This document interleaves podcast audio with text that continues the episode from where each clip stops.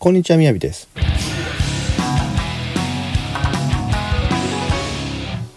今日のテーマは99%は残念な人。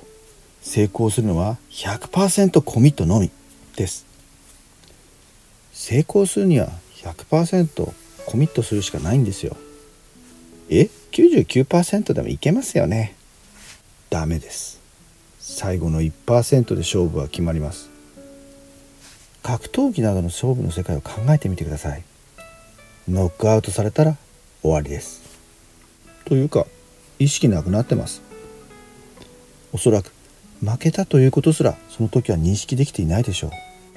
成功者か敗北者か最後の1%で全てが決まっているのです。なので成功できるのは全てを犠牲にできた人ということが言えます。うーん。それにしても犠牲にするのは何なんでしょうか？マーケッターの愛さんは成功したプロモーションを振り返って何を犠牲にしたのかを教えてくれました。自分の時間を犠牲にしました。批判を恐れる気持ち感情が湧いてきました。そして今のままでいいのではないかとの疑念が100%コミットに立ちはだかったのです。またマーケッター H さんはこんな告白をしています。プロモーションでは家族を犠牲にしたがうんそれは良くなかったと反省しています。それを聞いた治療家のアドバイスはこうです。家族という基盤がないと大きな成功はできないんです。家族は犠牲にする対象と考えるのではなくて一緒に戦うチームメンバーと考えるべきです。そして治療家さんは自らが取り組んでいる治療で余命がないと宣言された患者を受け入れる時の心得を語っています。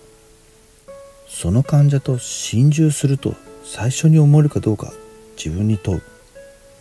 その時そのことを患者にも真剣に話します。時には泣きながら話します。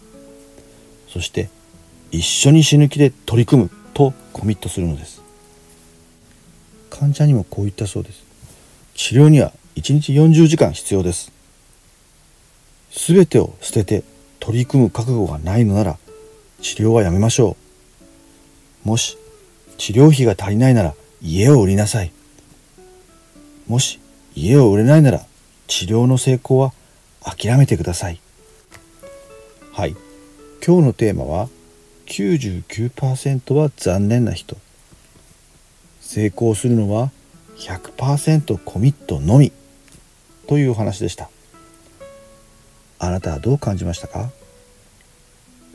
コメント欄で教えてくださいね。それでは本日はこの辺で。チャオ。